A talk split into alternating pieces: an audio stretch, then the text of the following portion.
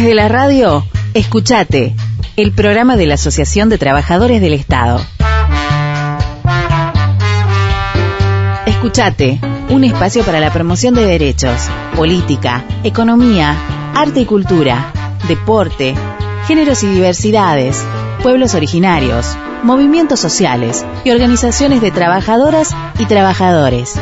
Porque somos estatales, porque somos protagonistas. Escuchate. Déjame decirte a ti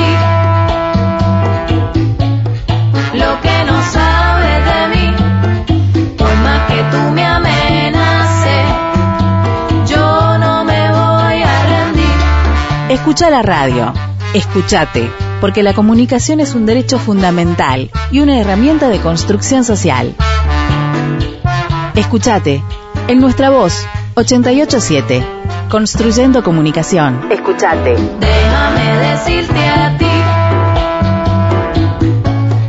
lo que no sabes de mí. Por más que tú me amenaces, yo no me voy a rendir. Guapea. Programa número 19. Escúchate. Re bien que sigas todavía haciendo ese con el ¿eh? conteo y con todo lo que tenga que ver. Porque viste que cada tanto, aparte nos permite gestionar así un, un 22, también podemos gestionar otro asado. ¿Qué sé yo? Sirve para algo el conteo. Vos decís, yo me pierdo Eh, igual. para lo- no tengo para- idea. A mí me, me gusta que me, que me cuentes vos. programa número 19 de Escuchate, el programa de la Asociación Trabajadores del Estado en Radio Nuestra Voz aquí en la 887 todos los jueves de 8 a 10 de la mañana y repetimos los sábados de 8 a 10 de la mañana también. Nos pueden escuchar de manera online, ahora que todo es online. en Escuchate. De una. En nuestra voz chaco.com. Las vías de comunicación, escuchate chaco arroba gmail.com. En redes sociales también estamos. En Facebook, en Instagram y en Twitter. En Twitter. En Twitter. Te hago, yo te hago el, el haces del el mate. ruidito de ¿viste? mate, el hago de mate. Acá estamos. De fondo el ruidito de, mate. En Facebook, en Instagram y en Twitter como arroba atechaco. Nuestra página web de comunicación atechaco.org. ¿Qué programita tenemos hoy, André? Bueno, mira, eh, no se pierdan el programa de hoy, que lo graben o el sábado lo vuelvan a escuchar y lo graben porque la vamos a tener eh, a la abogada de ATE, la tan Por fin. la tan demandada abogada de ATE, Julieta Milesi, que tiene muchísimo laburo con nosotros ya, con nosotras, nosotres, con los trabajadores del Estado y con un gobierno y municipios bastante, bastante tiranos. Eh, la vamos a tener porque nos está preocupando muchísimo una situación que se acentuó evidentemente en pandemia y esto del Ajá. teletrabajo y qué sé yo, que es la intromisión de la patronal eh, y ce- censura y persecución por las expresiones de las y los trabajadores, expresiones privadas en sus Algo que se viene perfiles y medios bastante, ¿eh? privados. Eh, sucedía antes, obvio, pero ahora lo vemos como que está acentuado y con mayor preocupación porque nos han planteado situaciones hasta que eh, en una oficina nosotros no queremos dar eh, nombres ni nada porque hay trabajadores y trabajadoras asustados también, ¿no? Pero si perseguidos. nos obligan en algún Pero no nos obliguen, claro. Pero eh, hubo en, en sectores hasta donde eh, han pedido que cada trabajador ponga o dé cuáles son sus eh, redes sociales, como diciendo te estamos controlando. También situaciones hasta de desplazamiento por una trabajadora que posteó algo, eso fue en un municipio. Eh, pero bueno, la verdad es que todos los días recibimos algún tipo de eh, denuncia de trabajadores o consulta por ahí, hasta consulta de, che, eh, ¿me Ajá. pueden hacer bajar un posteo? No, no te pueden hacer bajar un posteo No. porque es tu derecho a, a la libertad de expresión y el derecho del resto de la ciudadanía, y esto lo va a explicar muy bien Julieta, eh, a tener esa información, digamos. Así que eso por un lado. También vamos a estar hablando con eh, Diego Gamarra, el delegado del Instituto del Deporte Ajá. Chaqueño. Están de paro y movilización este miércoles, ayer empezó, y hoy jueves, por, bueno, 80% de trabajadores precarizados, eh, sueldos que no llegan a 20 mil pesos, no llegan al, al, al Sí. mínimo vital y móvil No pasan los 15 en algunos ese casos. tipo de, de cuestiones, digamos. y eh, también el delegado del Ministerio de Planificación, Infraestructura y Economía va a estar convocando para hoy a una movilización, se van a estar movilizando los trabajadores de ese sector a la Subsecretaría de Transporte, eh, Sarmiento y Calle 4, así que también le decimos a los ciudadanos y ciudadanas que pasen por ahí y que se vean obligados a doblar, digamos, por este Por favor, corte, entiendan que las no están puteadas- precarizando. que las puteadas vayan hacia quienes tienen que ir, que es el gobierno que no está resolviendo Exactamente. eh, la situación de los trabajadores y trabajadoras. Ese sería el programita de hoy. ¡Qué programa, eh! ¡Qué programa! Y todo con Pororó acompañado. Y todo acompañado compañera. Pororó. ¡Vamos! Hoy sale, hoy sale mate con pororo para Hoy sale este mate programa. con pororó. Bueno, nos vamos a ir a, a un tema musical y después mientras nos, mientras nos acomodamos para empezar con la primera nota, vamos a escuchar Sucia Estrella de Spinetta y los socios del desierto. Vamos a escuchar al flaco y volvemos. Dale.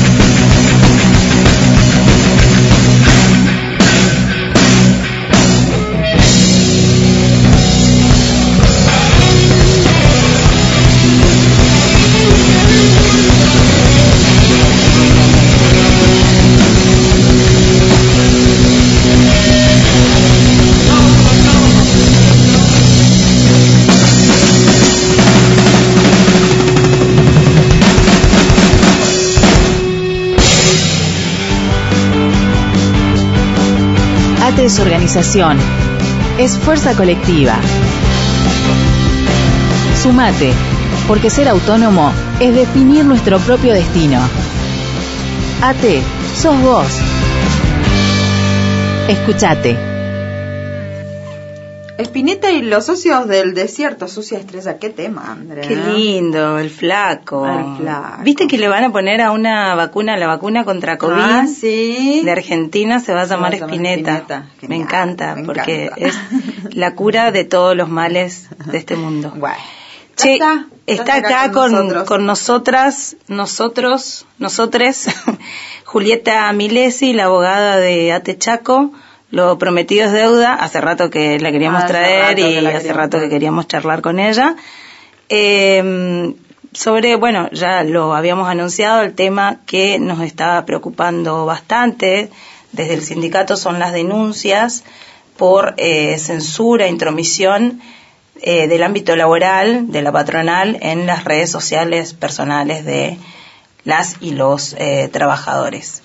Julieta, ¿cómo estás? Hola, Bienvenida. ¿cómo estás? Muchas gracias. Eh, bueno, Juli, esta es la situación. Bueno, vos ya sabés y estás al tanto de la cantidad de denuncias que tenemos eh, de trabajadoras y trabajadores por eh, intentos de censura y hasta represalias de la patronal, en este caso en, en el Estado, jefes y jefas dentro del Estado, digamos, a los y las trabajadoras. Eh, que hablemos de derecho laboral, ¿qué, qué derecho laboral eh, se estaría violentando en, eh, o, qué, derecho humano también, ¿no? Por una vez eh, en un curso, digamos, que hice de, de- de derecho de derechos laborales decían que eh, los trabajadores y las trabajadoras no pierden sus derechos humanos en la puerta del trabajo y la libertad de expresión, por ejemplo, es uno de ellos. Sí, totalmente. Más allá de la afectación de derechos laborales, que generalmente en estos casos se ve afectada a través de las represalias que suelen tomar estas autoridades o superiores jerárquicos dentro de la administración pública. Eh, bueno, cuando toman esas represalias por publicaciones que realizan los trabajadores en sus redes sociales privadas, eh, ahí generalmente es donde se ve afectada, eh, los, afectados los derechos laborales propiamente dichos. Pero bueno, desde un principio en realidad se, se afectan otros derechos que son los derechos eh, subjetivos fundamentales de toda persona por el solo hecho de ser personas. Por ejemplo, en este caso la la- el derecho a la libertad de expresión, que bueno está enunciado en el artículo 13 de la Constitución Nacional, que eh, garantiza a todos los argentinos el derecho no solamente a difundir, sino también a buscar o recibir información de cualquier índole por diversos medios sin censura previa. En este caso, eh, mediante el accionar de estos funcionarios públicos o autoridades que tratan de censurar esta, eh, esta exposición de pensamientos, posiciones, ideologías por parte de los trabajadores, no solamente están limitando su libertad de expresión a través del derecho de difundir información, sino también que limitan la libertad de expresión de los destinatarios, de- Claro. que en este caso sería la sociedad en sí, Claro. eh, ya que De limitan recibir información. Claro, el derecho de índole. recibir totalmente. Eh, lamentablemente esto es algo que está en el ámbito laboral eh, un poco normalizado. Eh, se confunde mucho lo que es el trabajo propiamente dicho y se desvirtúa eh, con la incidencia política, digamos, y las gestiones políticas partidarias que existen. Entonces lo que suele suceder es que eh, los trabajadores personalizan a la figura del Estado en un funcionario, en una autoridad Y, y los determinada. funcionarios también hacen eso. ¿eh? Sí, ellos Ah, mismos se ponen en esa camiseta posición. siempre. Claro, digo, se, se vuelve cada vez más eh, finita y, Mm. eh, la- el límite entre Estado y gobierno, digamos. Eh, Totalmente. Entonces vos apuntás al Estado y el gobierno eh, entiende como que le estás apuntando a, a- a este partido político que hoy administra el gobierno, básicamente. Claro, justamente se, se personaliza la figura del Estado. Ellos son empleados del Estado pero en realidad eh, es como que tiene la idea de que cumple función para una persona determinada que en realidad es un detentador de poder de turno. Claro. No es más que Se- eso. seguimos siendo soberanos Sí, y sí, soberanas. sí. Más Me allá parece que se olvidan, pero parece que se olvidan también desde las autoridades, ¿eh? Mm. que seguimos siendo, primero, lo decimos, lo venimos diciendo en todos los programas de, de radio, sobre todo cuando comenzó la campaña, eh, que veíamos que en los discursos del gobernador le hablaba al pueblo y los trabajadores parecían no ser parte de ese pueblo, Claro. digamos, de ese pueblo electorado que vota. Y esto parece también, y se dan dentro de las relaciones laborales eh, de- dentro del Estado, parece que somos, eh, que los trabajadores nos, nos formamos parte de este pueblo soberano. Nos dan Y por sí, sentado. seguimos formando sentado pa- que- parte que de este pueblo soberano.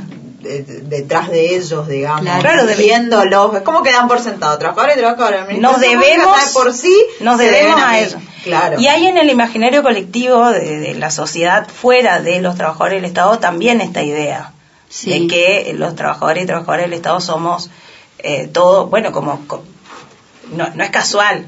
Hay una hay una cuestión política de fondo, digamos, política partidaria. El macrismo atentó mucho contra eso. Hablaba de la grasa militante y, y no de los trabajadores y trabajadoras del Estado, que somos que cada uno podrá tener o no una idea política definida, pero eh, estamos ahí cumpliendo funciones eh, y servicios públicos estatales que no de- que no deberían ser eh, limitados por ninguna gestión de turno, digamos. Claro, y esto justamente esto es lo que a lo que hacía referencia en un principio de que se desvirtúa lo que es el trabajo en sí, que bueno, el trabajo se lo conceptualiza como el poner a disposición eh, una persona se pone a disposición de otra por un tiempo de- determinado a cambio de una contraprestación que es la remuneración. Eh, pero eso ya se desvirtúa, digamos, en el sentido de que no se valoriza al trabajador por la tarea o función que cumple dentro de la administración pública, sino que además paralelamente se le exige una participación, una promulgación de gestiones de actividades de índole política, Partidaria política. sí. eh, donde si ellos no la cumplen parecería que no vale el trabajo que realizan dentro de la función pública. Eh, le dan como más peso a la hora de permanecer en el cargo o evitar sufrir esas represalias a toda esta índole política y no al trabajo propiamente dicho.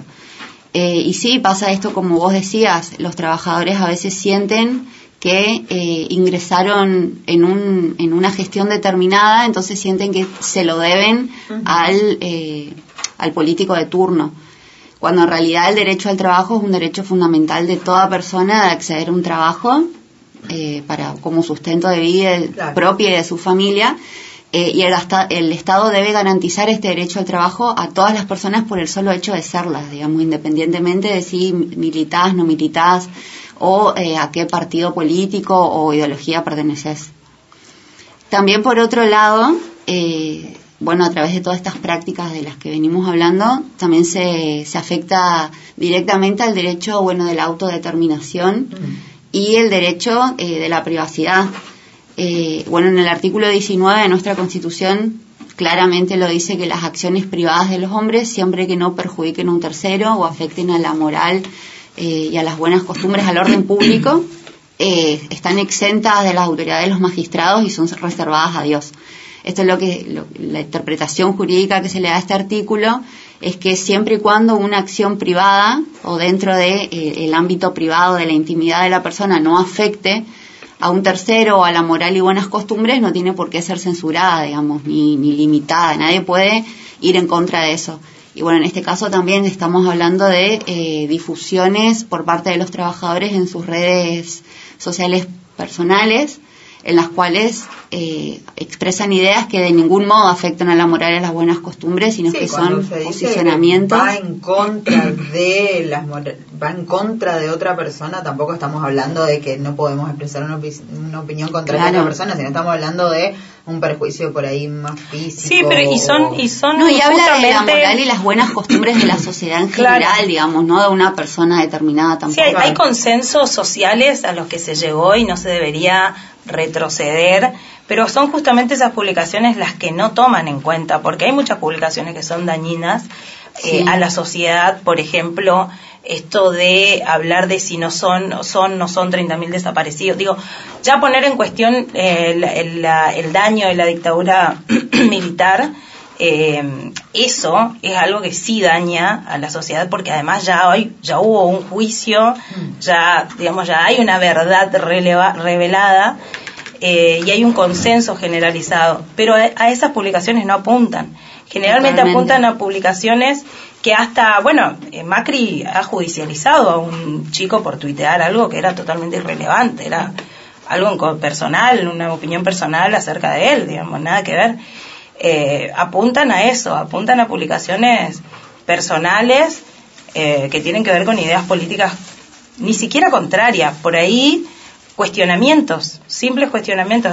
De todas maneras, también el otro día eh, una, una trabajadora nos comunicó que desde su trabajo eh, le, habían llamado a varias, habían llamado a varias personas para, perdón, pues estoy media afónica, para pedirles a todas cuáles eran sus redes sociales.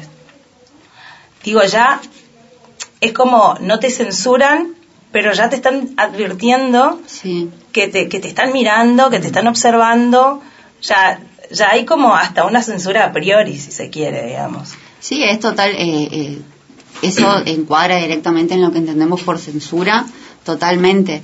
Y también algo que es muy común en la práctica, eh, lamentablemente, es esto no solamente de censurar lo que publican o eh, de algún modo manipular, digamos, o tratar de evitar que los trabajadores expresen ideas con las cuales ellos se pueden, las autoridades se pueden llegar a sentir perjudicados o, en disgusto, sino que también está esa coerción permanente con publicar las actividades de la gestión, eh, de su gestión política, digamos. Por ejemplo, hay eh, sí autoridades dentro de la administración Utilizar las pública redes privadas de los trabajadores claro como que medio los de obligan digamos. los obligan de cierto modo porque es algo impuesto no es algo que nace de la voluntad del trabajador Claro. ni, ni hay consenso o sea, es algo impuesto que ellos tienen que compartir las publicaciones de actividades que se realicen de índole política qué sé yo una actividad como decir un evento de feria de productores en el Parque de la Democracia, eh, visitas a merenderos, son ese tipo de actividades las que los trabajadores son obligados a difundirlas. Esto, por ejemplo, tuvimos un caso hace un mes y medio aproximadamente en el municipio de Margarita Belén, donde una trabajadora de, sí, más de 15 años de antigüedad, eh, de, planta permanente en el municipio, fue desplazada de su cargo por, eh, por haber realizado una publicación en su Facebook personal eh, a la cual el intendente no, no le agradó. La contactó por WhatsApp eh, a su número de celular privado y bueno, y la amenazó. La amenazó de que borraba esa publicación o él esperaba su renuncia eh, en el municipio.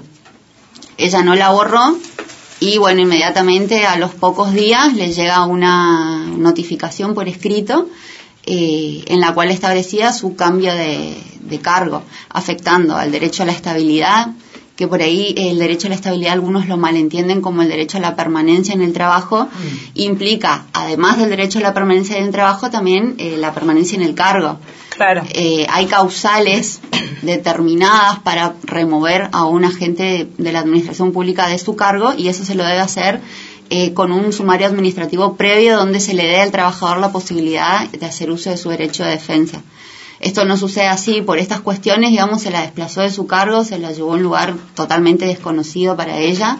Luego de haber estado más de 15 años en un cargo determinado, con- uno se familiariza con el trabajo, con el ambiente, con sus compañeros. totalmente. Y sí, esto la verdad que es muy perjudicial. Eh, por eso decía que- Violencia laboral.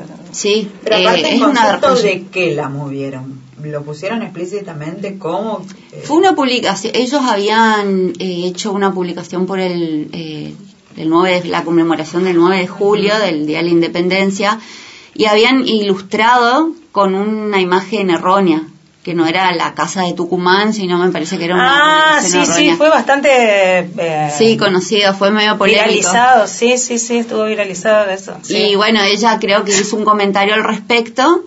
Y bueno, Claro. evidente, o sea, queda en evidencia esta persecución a través de redes también de las autoridades que están constantemente mirando las redes sociales de los trabajadores. eh, por algo, digamos, eh, toman conocimiento de todos estos comentarios, Sí, de todo. Y, y bueno, entonces, por ese motivo, ella después la desplazan de, de su cargo.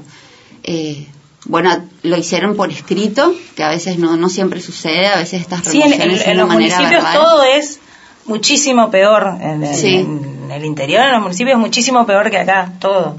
Es Sí. como que directamente parece que eh, la constitución no alcanza al municipio. Eh, el alcance es hasta resistencia nomás. Eh, no hay no hay alcance de leyes. Los municipios, los intendentes tienen la potestad Tienen total de todas las las dueños leyes de deber y derecho. Nos estamos yendo a una pausa, una me están pausa, diciendo detrás del pausa y- vidrio. Y, y seguimos hablando con, con Julieta, ¿parece? Dale. La comunicación es un derecho fundamental. Desde la radio, escúchate, el programa de la Asociación de Trabajadores del Estado. Escúchate.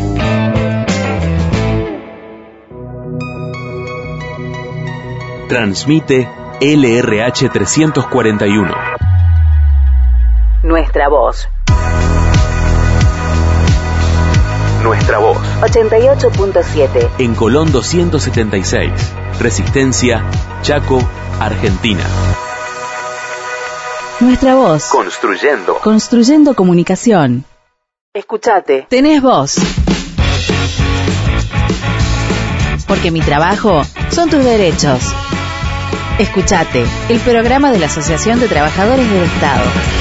Segundo bloque de Escuchate, el programa de la Asociación Trabajadores del Estado. Acá en Radio Nuestra Voz seguimos en este jueves de 8 a 10 de la mañana y el sábado repetimos también de 8 a 10 de la mañana.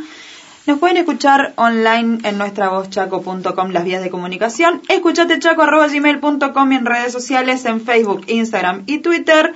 Que no nos controlen las redes. Arroba Controlen, sí.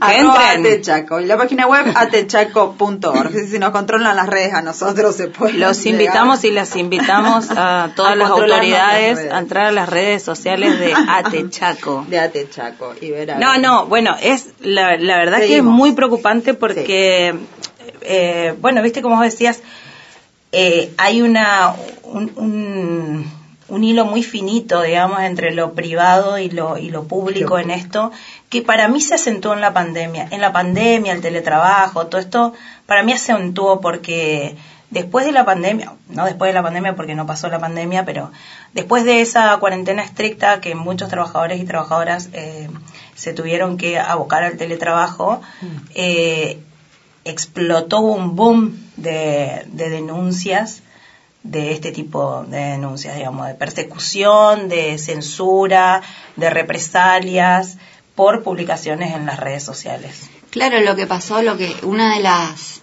eh, desventajas, digamos, para llamarlo de una manera, del teletrabajo, es justamente eh, el, hecho de que el trabajador no pueda separar el su ámbito personal o privado claro. del ámbito de trabajo. Claro, porque Eh, el trabajador en el mismo lugar en el que come, duerme, cuida a sus hijos y se Es desempeña es donde trabaja.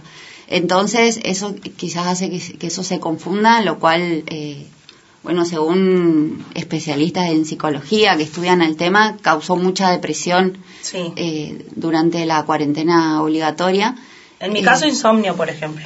Sí, totalmente. Exactamente. Es que, bueno, está comprobado y estudiado por quienes se dedican a- al tema que, bueno, la persona necesita determinar un espacio para vivir, un espacio para trabajar. Totalmente. Eh, y bueno, y al, al verse todo involucrado en un mismo espacio físico, sin ninguna legislación previa que, que bueno que, que nos dé Claro. algún tipo de derechos dentro de Claro. pues estás dentro de tu casa y estás trabajando y es como bueno no tenemos esa regularización digamos de no, laboral y en cuanto a los horarios también, o sea, eh, exactamente y el hubo teléfono más mucho explotación laboral en el sentido de que la jornada laboral no se limitaba a seis u ocho horas como suele eh, suceder con el trabajo claro porque de no manera se presencial. limitaba al horario al horario en el que vos estás en, en la oficina Claro, después de las estás todo el tiempo en la una, sí, oficina sí, seguían los, sí, los estás todo el pedidos. además con esto de que bueno pero no estás viniendo era Sí. como una cuestión como que Claro, que había que compensar te hablo con a las las- horas de trabajo. Claro. Claro. Te hablo a las 5 de la tarde y tenés que responder porque ¿qué, vas- qué otra cosa estás haciendo si no estás ahí? terrible Sí, terrible Para sí, mí. es terrible. No, y el tema de, también me generó, mu- a mí por lo menos me generó muchísima ansiedad el tema de que cuando vos estás dentro de la, de la oficina por ahí no tenés que estar tan atenta al teléfono Sí. que estando en, en tu casa, digamos. Sí. Y esa, esa tensión, que genera tensión también, de tener que estar todo el tiempo con el teléfono, si no parece que tenés que estar dando explicaciones, ay, fui al baño. Eh, no, Ay, sí. sí, sí, digo, hace falta una legislación para acomodar todas estas fichas si es que de alguna manera entiendo que el teletrabajo se va se va a volver una, una normalidad dentro de algunos sectores, digamos, pero necesitamos necesitamos Claro, que eso esté eh, reglamentado. reglamentado, claro, claro. O sea, te cortás internet y te retan porque te- se te corta internet. Bueno, pago yo internet igualmente, puedo no tenerla, de hecho. Claro, bueno, y eso Sí. también, eso mismo también, que el trabajador eh, ya no se servía de las herramientas de trabajo en su lugar de trabajo proveídas por Sí. el Estado, sino que tenía que hacer uso de sus herramientas personales, computadora, internet, eh, verse obligado quizás, eh, hay muchos trabajadores que no tenían wifi en su domicilio y se vieron en la obligación de contratar un servicio eh, para poder trabajar, para poder cumplir. Eh, bueno, lo mismo con el tema de las computadoras, micrófonos, parlantes, auriculares. Sí, Eh, hace falta, hace falta re- reglamentar todo esto, ¿no? Bueno, con respecto al otro, estábamos hablando del caso paradigmático de Margarita Belén. Margarita Valencia. Eh, ¿Qué, qué sucedió con, con esta trabajadora? Ahora, en este momento, actualmente, o estamos en juicio? No, estamos en un proceso administrativo, digamos, donde sí se presentó un, eh, un recurso administrativo en contra de esa disposición que, eh, bueno, que dispone justamente la remoción de cargo.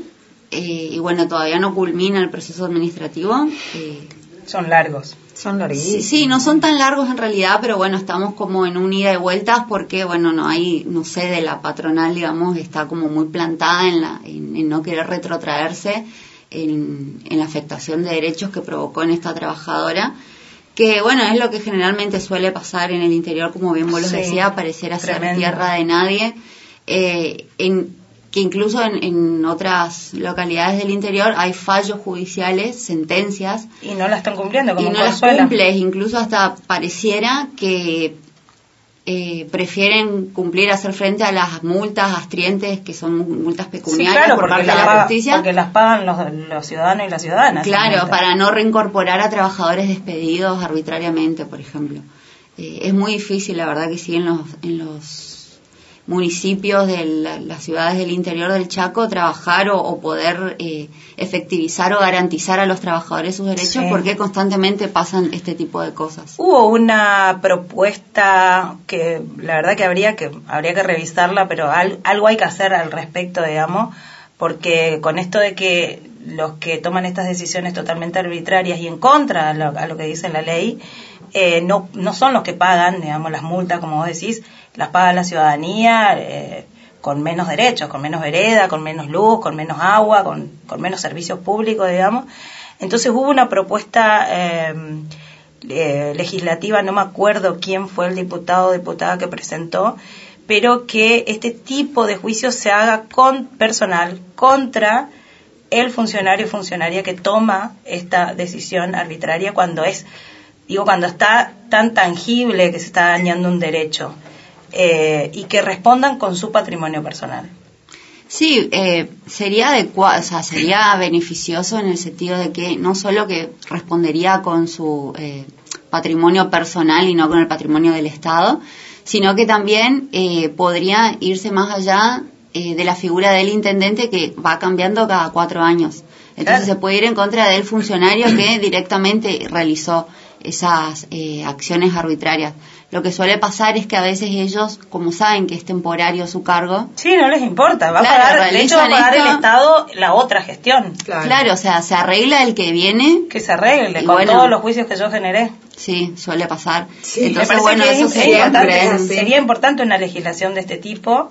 Eh, como yo creo que ahí van a ser un poco más cautelosos a la hora de... Es que genera un compromiso esta- que no solamente eh, se, se va más allá de lo que es la figura de la autoridad a la persona en sí.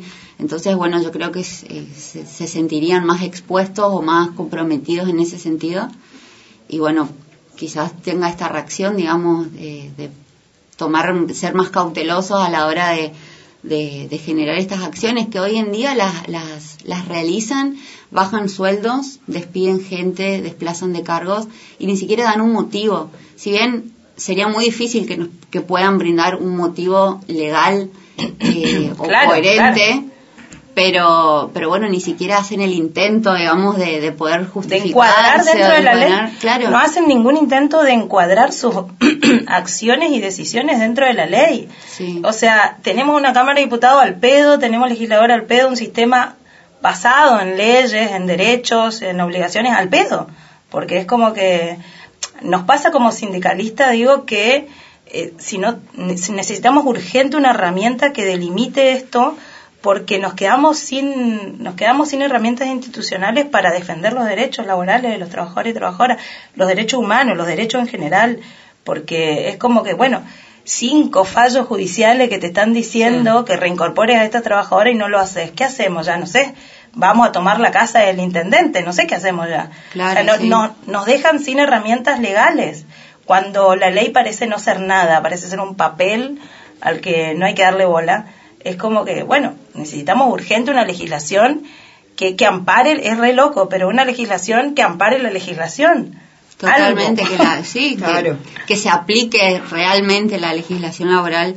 Eh, y bueno, en el ámbito de la administración pública incluso es más difícil justamente por esto, porque se va en contra del Estado y no de la persona en sí, Claro. como sí sucede en el ámbito privado. Eh, Claro, en el ámbito privado los juicios suelen salir más. O sea, yo trabajé también en el ámbito privado y he estado como testigo en, en, en- en juicios por precarización laboral, por ejemplo, y son juicios que salen, pero viste que hay en el imaginario colectivo una, eh, una idea de que al Estado se le hace juicio y se le gana rápido. Y está mal. Sí, Sí. y no, No, es, no no es así. así, no, no, no es así en la práctica, no. Quizás es algo que en un momento se dio en una época, Bueno, una situación o en un caso actualmente particular, no. digamos, no, no siempre es así, básicamente. Claro, no, no cuando hablamos de derechos laborales, quizás cuando hablamos de otro tipo de, de derechos que se dañan a otro tipo de, a personas, digamos, ciudadanos no, no trabajadores estatales, quizás sí, pero eh, dentro de, la, del- de los derechos laborales no, conozco juicios No. eternos. no, incluso es mucho, a los abogados creo que nos es más fácil desempeñarnos en el ámbito privado del trabajo que en el público. Totalmente. Eh, porque bueno, en el público también hay mucha, mucha incidencia eh, política, muchas Claro. alianzas que por ahí hay otras otros funcionarios que podrían tomar intervención ante esta, estos casos, que Y no podrían intervenir. ¿cómo se y lavaron las manos? Claro, Sí. y nadie interviene, todos conocen, Sí, pero nadie interviene. Por Ni ejemplo, hablan. no, lo que pasó en el comité es terrible terrible. y, Nadie habla y está en conocimiento del. Ministerio de Trabajo, de la Subsecretaría de Trabajo, de otros eh, tipos de instituciones similares que, que podrían incidir en ello, pero ya pasó hace tres meses, dos meses y todavía no hay una respuesta y los trabajadores, eh, nadie se, nadie lo revirtió el daño que se les hizo ni tampoco los Sí. compensó y Recordemos que hubo seis trabajadores despedidos en el comité eh, de prevención por Y de prevención de de, la tortura y, y reducción arbitraria de sueldo de, de, un, de un mes al otro te quedaste con 30%, ¿no, José? 30% menos de tu salario. Si eso no es quita de derecho, no sé qué es. Claro. Sí, eh, sí, es totalmente ilegítimo y legal, digamos, que ellos puedan realizar esa, esa baja, eh, esa reducción salarial eh, al salario, digamos, más allá de ser un- una retribución por el trabajo. eh, y mediante la baja salarial se, se desvaloriza el trabajo porque es un trabajo al cual se, se le puso un precio y después pareciera que se reduce ese, ese precio por el trabajo. Y bueno, y también integra el patrimonio de la persona, es propiedad privada. Claro. Claro. Eh, y bueno, y Y también metieron la mano en el bolsillo. Sí, afecta a los trabajadores, a su familia, a quienes tienen a cargo. Eh, sí, la verdad que el daño que perjudican, a tra- el daño que ocasionan a través de estas acciones no es solamente al trabajador, sino que trasciende también a sus familias, por ejemplo. Eh, niños en la posibilidad de estudiar, de alimentarse, de recreación. Claro.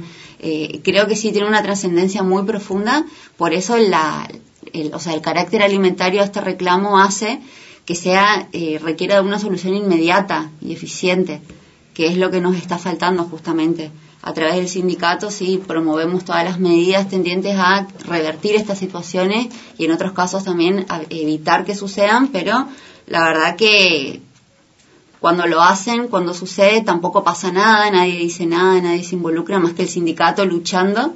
Entonces sí, se Sí, hace... estamos, estamos, sí, solos. Estamos, so- estamos solos, solas en esto. Es desesperante, es desesperante Sí. porque nos dejan sin canales institucionales democráticos, digamos, para, para defender los derechos, nada más y nada menos que eso.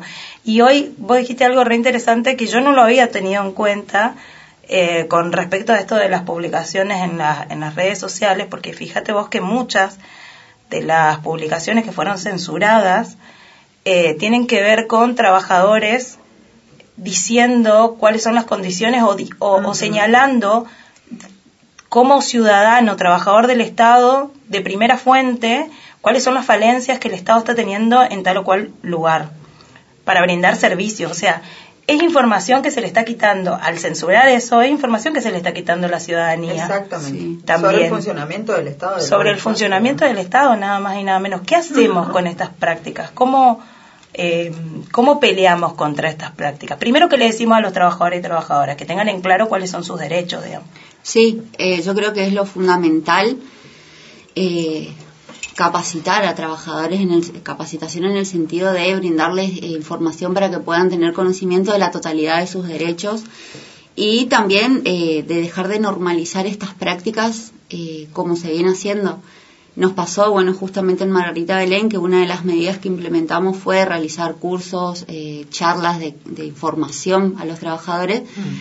Y nos encontramos con trabajadores que eh, planteaban situaciones como normales o como que Totalmente, se debía hacer de esa muchísimo. manera, eh, cuando en realidad era algo totalmente ilegal, ilegítimo y contrario a todo tipo de, de protección al trabajador. Pero ellos la, la normalizaban y creían que eso estaba bien. Eh, incluso esto de los cambios de gestiones políticos, donde ingresa una gestión política despide o remueve de cargos al- a los trabajadores para poner a quienes ellos quieren. Eso era una de las prácticas donde síndrome ellos... de Colón lo llamamos. Sí, sí. que van a colonizar el Estado, digamos. Totalmente. No hay nada. Y Ah, nos sorprendió ver trabajadores que creían que era una de las atribuciones que este, les estaban conferidas a los, a los funcionarios públicos, Terrible. a, los- a las autoridades. Claro, no- nos enfrentamos con eso que eh, sí, la verdad que Ignorancia de derechos, digamos. ignorancia de derechos y la normalización de estas prácticas, Claro. que viene también a través de la manipulación y, y de la coerción que ejercen las mismas autoridades hacia los trabajadores. Obviamente, obviamente. Entonces, y bueno, por Cuando eso... está en juego el plato, digamos, cuando está en juego la, la fuente laboral, Sí, y sí, eh, te crees cualquier cosa también, digamos. totalmente. Pero también hay desconocimiento de parte de, de los funcionarios y funcionarias o de sus manos derechas, digamos, que no son funcionarios que generalmente son los que ejecutan este tipo de, Claro. de cuestiones.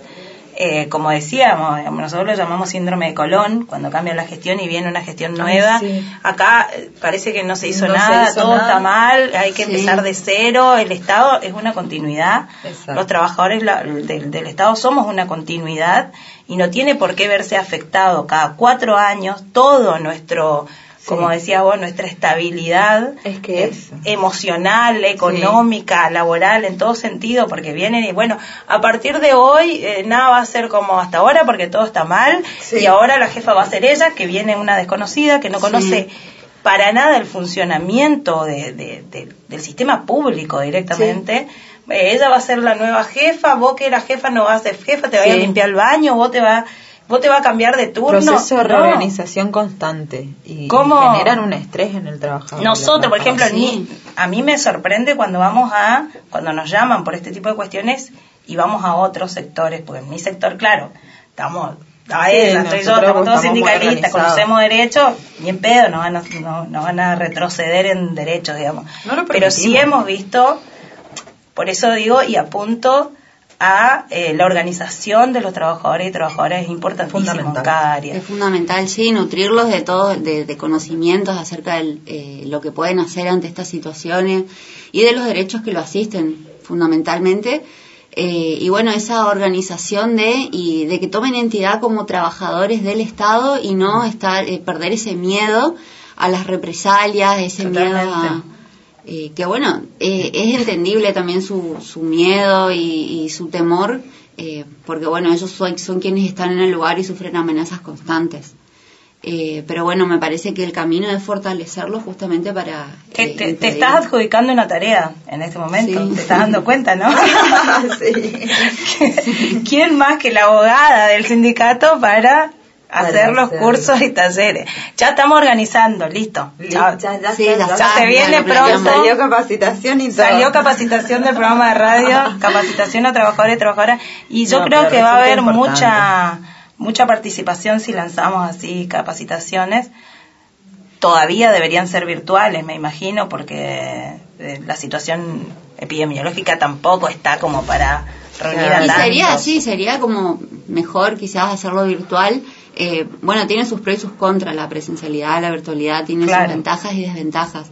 Pero bueno, creo que presencialmente se lo puede realizar, pero con un límite de personas, en espacios al aire libre, con distanciamiento y bueno, con medidas de, de- de protección, barbijos, alcohol. Eh, eh, se lo podría hacer, pero con un número reducido. Eh, quizás sí, haciéndolo de manera virtual podamos llegar a un número mayor de trabajadores que participen. Y sí, me parece que es el camino, eh, fortalecerlos para que justamente yo creo que siempre dije que una sociedad eh, educada, eh, en una sociedad educada no cabe manipulación. Claro. Eh, y bueno, de eso, de- de- por ahí va, digamos, el- el- lo que queremos realizar, en darles los conocimientos para a fin de tratar de evitar estas... Sí, sí, también. Y también pensábamos en una fuerte campaña eh, desde el sindicato de eh, esto, ¿no? De for- fortalecer el derecho a la libertad de expresión de todos los trabajadores y trabajadoras que no se pierden en el ámbito laboral, ni siquiera en el ámbito laboral. O sea, yo puedo estar en mi lugar y en mi horario de trabajo y expresar lo que tengo para expresar, digamos, no, no pierdo en la puerta de mi oficina mi derecho a la libertad de expresión. Y a ser una importante campaña de esto para eh, concientizar, porque hay muchísimas consultas. Y en caso de ser, eh, haber tomado una represalia o estar siendo perseguido, ser censurado, lo que fuere, eh, ¿qué, ¿qué debe hacer el trabajador? Más allá de organizarse, de conocer sus derechos, digo, ¿qué debe hacer? Bueno, eh, presentar el reclamo lo, lo pueden hacer en, en el Ministerio de Trabajo, en la Subsecretaría de Trabajo. Eh, también está la Oficina de Derechos Humanos y Géneros, eh, donde también se eh, tra- eh, llevan adelante este tipo de denuncias por violencia institucional, violencia de género y violencia institucional. Eh, bueno, a través del sindicato también eh, presentamos los reclamos a las autoridades y solicitamos audiencia, solicitamos eh, se convoque a, para negociar, para charlarlo. Muchas veces no, no, no hay predisposición de diálogo de la patronal, pero bueno, en otras ocasiones sí, en las cuales bueno podemos incidir y, bueno salir a defender y a representar a los trabajadores ante estos, estas situaciones, digamos que están que atraviesan. Eh, pero bueno, si hablamos de violencia institucional, esos serían los mecanismos o las opciones que tiene un trabajador para poder eh, reclamarlo, digamos, y solicitar, en primer lugar, el cese inmediato de los actos violentos o persecutorios. Y bueno, y después también la restitución, digamos, del, eh, que se retrotraigan los hechos violentos, o como por ejemplo el desplazamiento de cargos o los despidos arbitrarios, eh, que se retrotraigan justamente para, eh, para bueno, que cese el, el- el perjuicio. Perfecto. Bueno, Juli, nos quedamos sin tiempo, pero la verdad es que vas a tener que venir en otro programa. Sí, me parece que va a porque tener que tenemos un montón de, de temas para charlar y porque siempre generalmente el trabajador o trabajadora pide, viste, hablar con el abogado, ah, bueno, Ah, mejor la traemos a ella sí. y que ella comente acá y lo hacemos más masivo y más público. Lo hacemos Muchísimas sección en gracias. cualquier momento. ¿eh? Lo hacemos sección en cualquier momento, de hecho. Muchísimas gracias, Bueno, Juli, súper clara. Y nosotras nos vamos con un tema. Nos vamos con un tema musical, la trova rosarina oración del remanso. Ah, ya. Soy de la orilla brava, del agua turbia y la correntada, que baja hermosa por su barrosa profundidad. Soy un paisano serio, soy gente del remanso Valerio, que es donde el cielo remonta vuelo en el Paraná. Tengo el color del río su misma voz en mi canto sigo. El agua mansa y su suave danza en el corazón. Pero A veces oscura, va turbulenta en la ciega hondura y se hace brillo en este cuchillo de pescador. Cristo de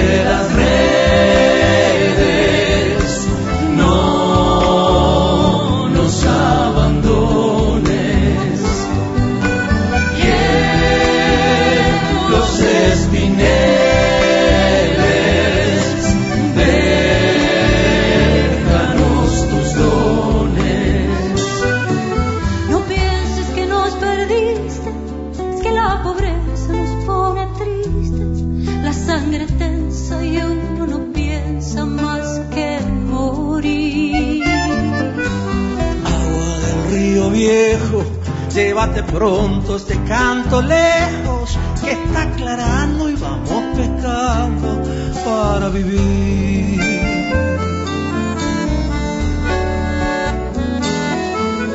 Llevo mi sombra alerta sobre la escama del agua abierta y en el reposo vertiginoso del espinel.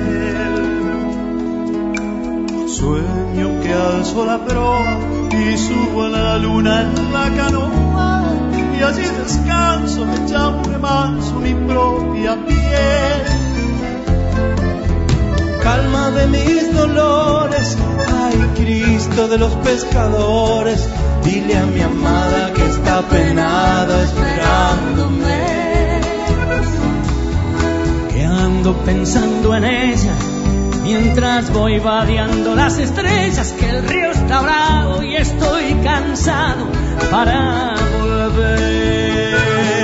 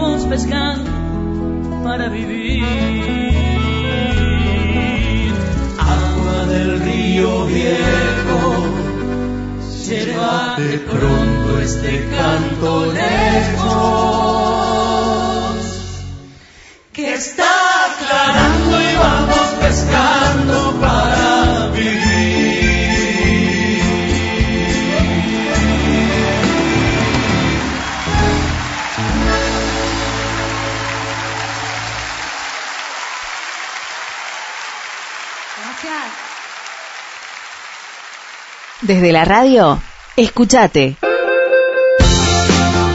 Escuchate. Somos estatales. Somos protagonistas. Escuchate. El programa de la Asociación de Trabajadores del Estado.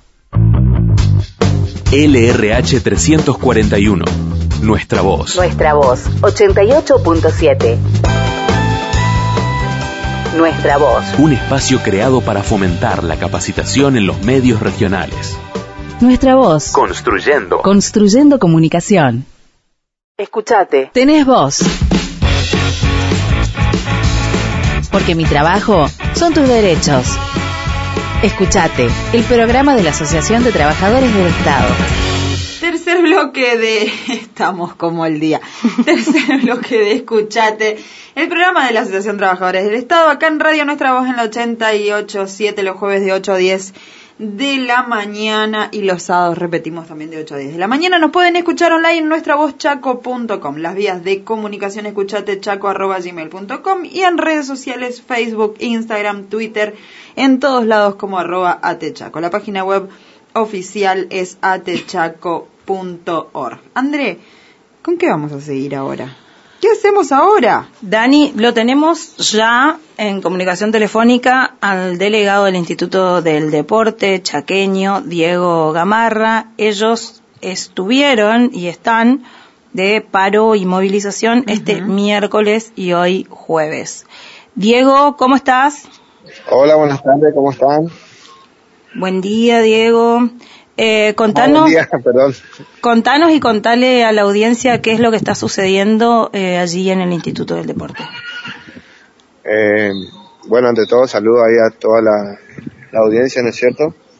Y bueno, nosotros estamos eh, en conjunto con los compañeros, hemos decidido, ¿no es cierto?, tomar la, la decisión de, de, de- de tomar esta medida, o sea, de, de adherirnos al paro, debido a que, bueno, queremos continuar nuestra lucha porque en su gran mayoría acá en el Instituto de Deporte quedaron muchos compañeros afuera de los pases del 2019 y ten- seguimos teniendo compañeros que siguen teniendo ya 14, 15, 16 años de, de precarizado, Tremendo. sumándole a los compañeros que ya vienen con, con 7, 8, 9, 10 años, ¿no es cierto? ¿Cuántos, cuántos Sí. trabajadores están en esta situación, Diego? Y somos 350 becados en este momento, Tremendo. que dependemos del Instituto de Deporte. Bueno, y donde la, la beca del Instituto de Deporte es una de las becas más bajas. ¿cu- ¿cuánto es el sueldo de estos trabajadores?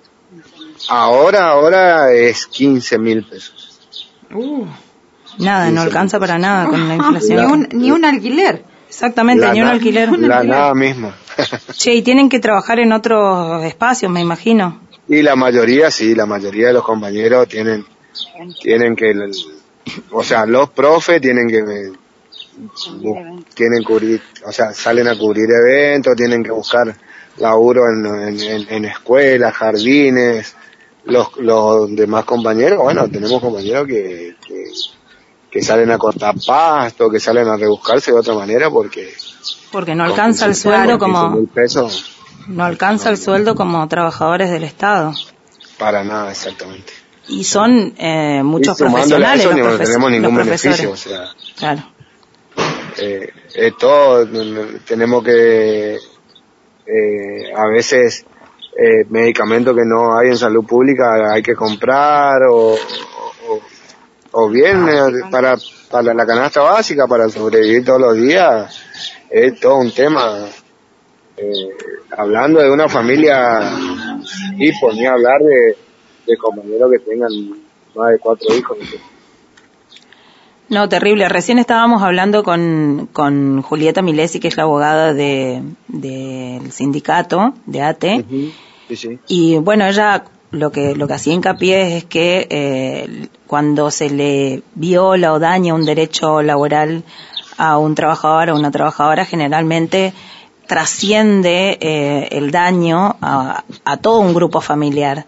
Digo, estos trabajadores que tienen un sueldo de 15 mil pesos, que tienen que salir a trabajar afuera, tienen que estar todo el día afuera y bueno, se le está quitando también, eh, el, más allá de sus derechos laborales, que todos los derechos que se le están violando, también eh, hay niños, niñas que están sin su mamá, sin su papá durante todo el día, porque tienen que salir a, a trabajar y además que se, se ven eh, reducidos en su calidad de vida, digamos. Exactamente, sí, sí, sí, totalmente. Totalmente es así. Pero bueno, esto también es debido a la, a la mala, a la mala administración de parte del gobierno, eh, donde, por ejemplo, el, el- hablando de los institutos, eh, no solamente deporte, también cultura, turismo, eh, estamos po- un poco olvidados, digamos, de, los demás sectores.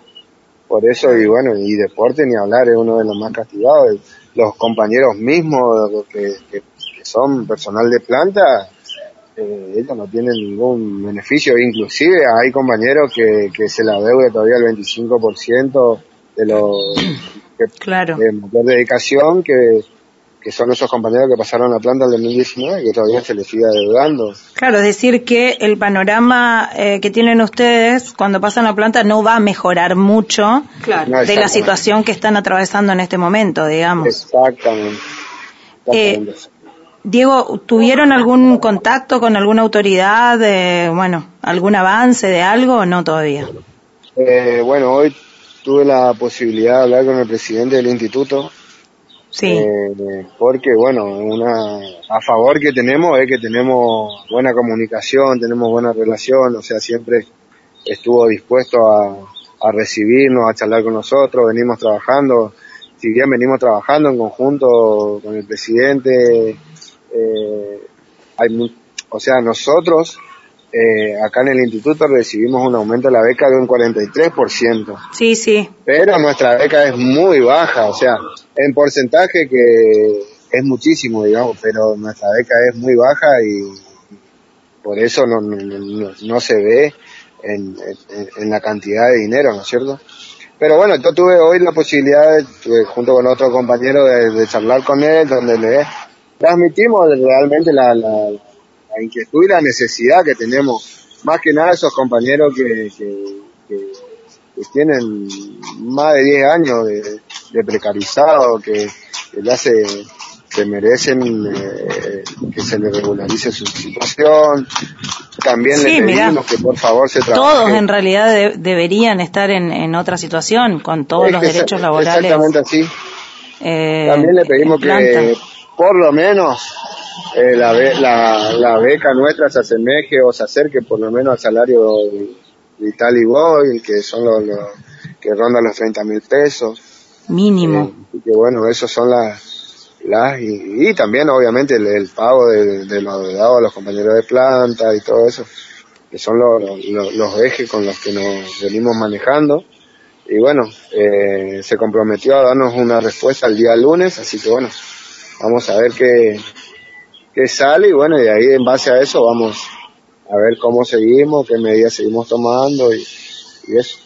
Ajá, o sea que el lunes estarían teniendo respuestas a todos estos pedidos, digamos. Exactamente. Eh, pase a planta de los más antiguos, Exactamente. una agenda de pase a planta sería y eh, y un aumento de la beca que se- de la que se beca. acerque al, al salario mínimo vital y móvil.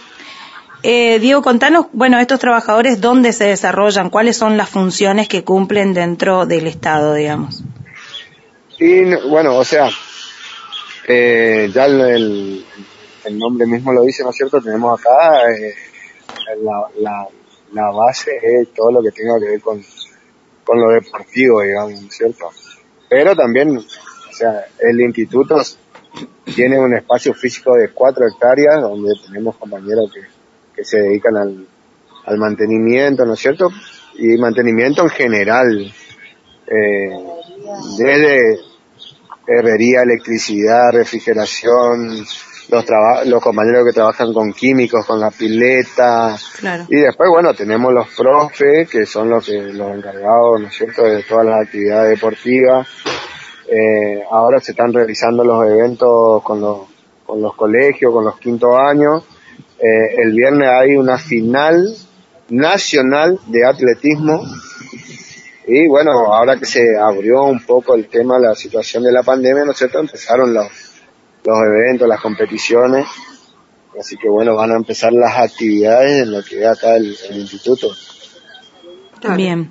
Sí, eh, lo que re- recalcamos y remarcamos siempre es cómo por ahí el gobierno habla de, porque el gobierno habla mucho de el derecho al acceso al deporte de las y los chaqueños y de hecho hay un plan de mejoras de clubes, de espacios verdes y deportivos, digo, se hace mucho hincapié en esto, pero sin embargo esto no se ve reflejado en el sueldo y en la condición laboral de los trabajadores del Instituto del Deporte. Exactamente.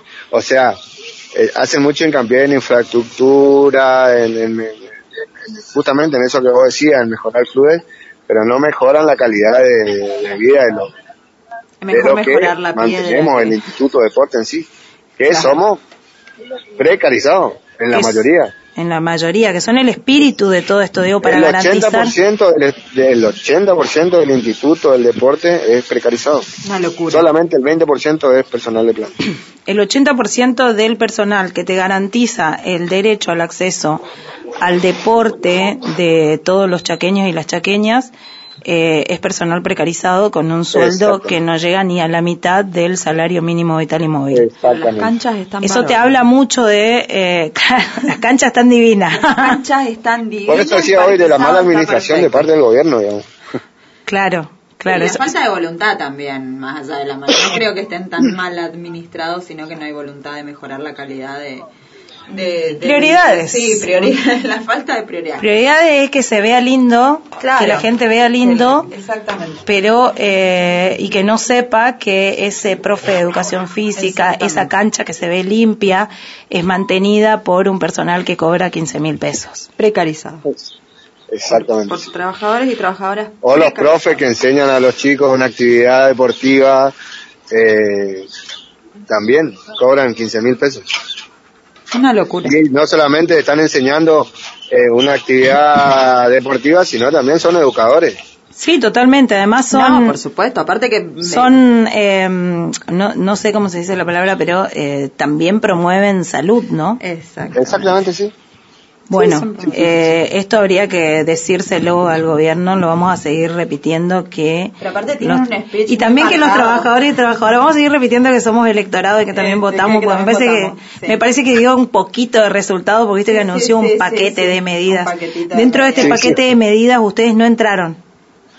Y no, Ah, ni siquiera en el bono de los 10 mil pesos que le dieron a los a los empleados públicos, que eso también estamos reclamando porque creemos Claro. que tenemos también derecho. que entren todos los trabajadores. trabajadores y Exactamente. Exactamente, sí, eso hay que hay que hacer hincapié y hay que reclamarlo, ¿no? Aparte tienen todo este speech de la inclusión, del sacar a los pibes, de darles valores y esto y lo otro a través del deporte y sacarlos de las calles y de las cosas y, de- y, y es como un montón de apuesta a deporte para después por detrás tener trabajadores, trabajadoras precarizadas que son los encargados básicamente de sacar esos pibes de la calle, de llevar adelante toda esta política pública que ellos están planteando así como ejemplar de alguna manera. Eh, bueno, nada, ejemplar no tiene nada. Tener a un trabajador o una trabajadora precarizada co- cobrando miseria, porque vamos a decirlo así. Claro, el presupuesto que le destinás a, a una política pública es realmente la prioridad que le das, del que le das y dentro de ese presupuesto tiene que estar el salario y las condiciones de Sí, tiene que ser las y integral. los quienes llevan adelante estas políticas públicas, digamos. Porque el Estado dispone de última. El Estado dispone una política pública, la diseña, pero los que llevan adelante esas políticas son los trabajadores y las trabajadoras. Entonces, si vos Yeah, baby. Una, política pública sin pensar en la calidad del servicio o en la calidad de vida o en, o en eh, que tiene que ser integral, digamos. La- las políticas tienen que ser un poco más integrales. Bueno, básicamente déjense de cagarse en los derechos laborales de. Bueno, yo estábamos buscando la forma. Ay, perdón, estoy así hoy. Eh, Diego, bueno, ¿cómo continúa Sí. todo esto antes de que Y bueno, vamos a ir eh, redondeando? sí, ¿Cómo bueno, continúa? continuamos ma- mañana, ¿no es cierto? Seguimos con la medida nosotros, Sí. y esperando la respuesta del día lunes. Y bueno, ahí Mañana jueves, entonces siguen con paro y movilización. Exactamente. Hasta el lunes. ¿Se hacen los eventos del fin de semana entonces? ¿Se cubren los sí, eventos del fin de semana? ¿Y el bueno, lunes pero- tienen nuevamente audiencia o cómo va a ser? Y el lunes seguramente nos van a, a citar para darnos las informaciones, donde, bueno, después nos juntaremos en asamblea junto a los compañeros y, bueno, tomaremos las decisiones que, que dependiendo de la respuesta que nos, que nos den, digamos. Claro, Bueno, claro, claro. les deseamos desde acá mucha suerte con todo esto, compañero. Eh, sobre todo voluntad política, ¿no? Eh, no, claro, porque el gobierno por ahí no habla del derecho, ¿viste? Ah, también habla de, No. Sí, sí, sí.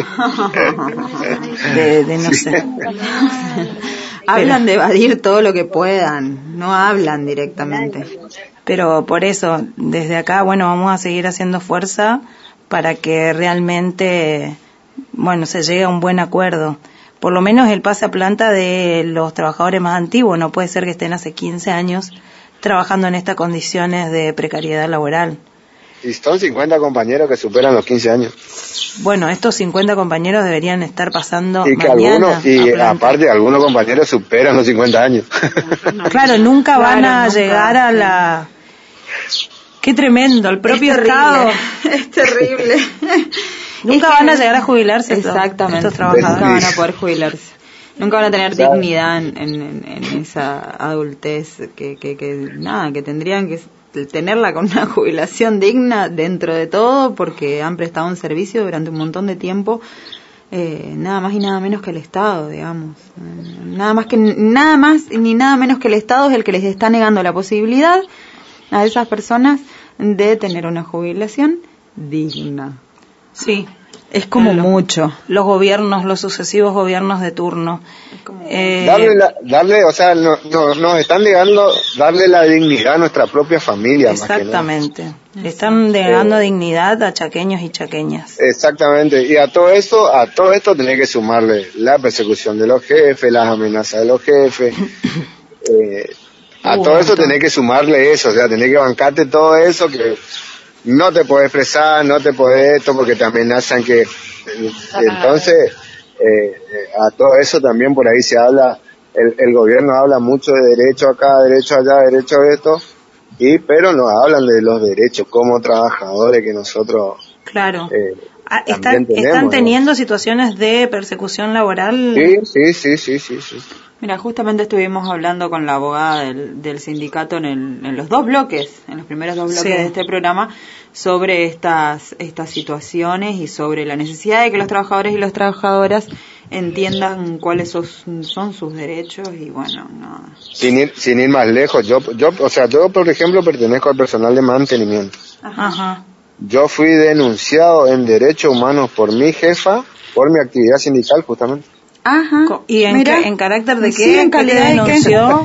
¿Cómo te Sí, denunció? en carácter de que yo, eh, o sea, en la denuncia que ella me hace, que yo sobrepaso su autoridad eh, por su condición de mujer y no sé qué cosa. Ay, ¿por qué ponen todo en la misma bolsa? Que, bueno, Bueno, sí. en fin. Tendríamos que estar todo otro bloque analizando toda esa situación. Che, y ya que estábamos, hoy estábamos hablando con, con la abogada respecto a los intentos de censura e intromisión de la patronal dentro de las redes sociales privadas de las y los trabajadores. ¿Ustedes sufrieron alguna persecución de este tipo? ¿Amenaza por alguna publicación en redes sociales o algo? No, no, no, de que yo sepa por lo menos no, no, no, no me enteré, digamos, de, de- Bien, bueno, un punto que no. Tal cual. Un- una que no.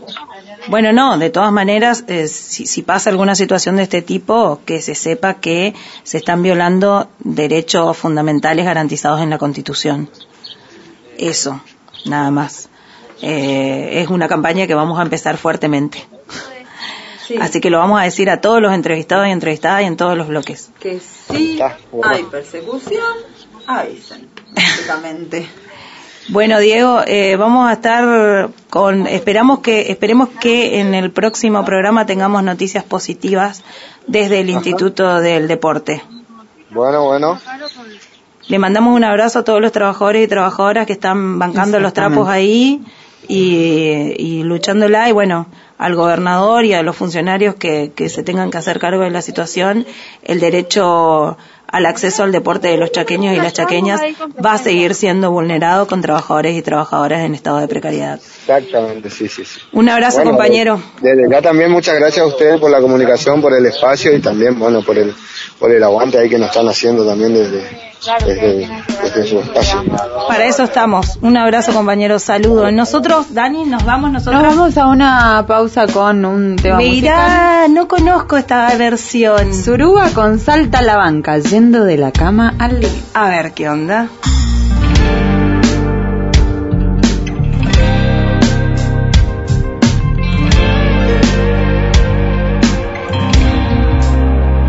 Escuchate.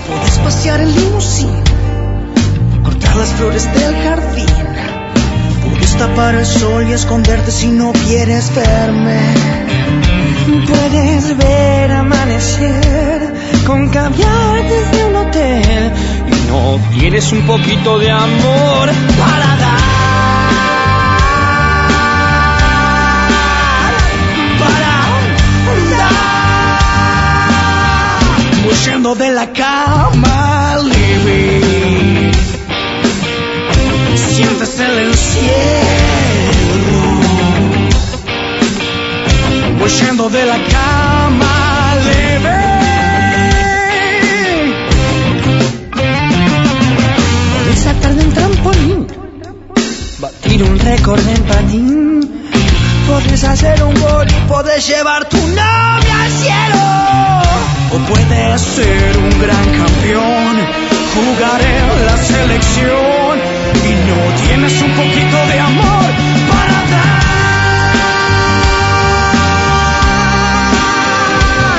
Para dar. Voy yendo de la cama living. Sientes el encierro. Voy yendo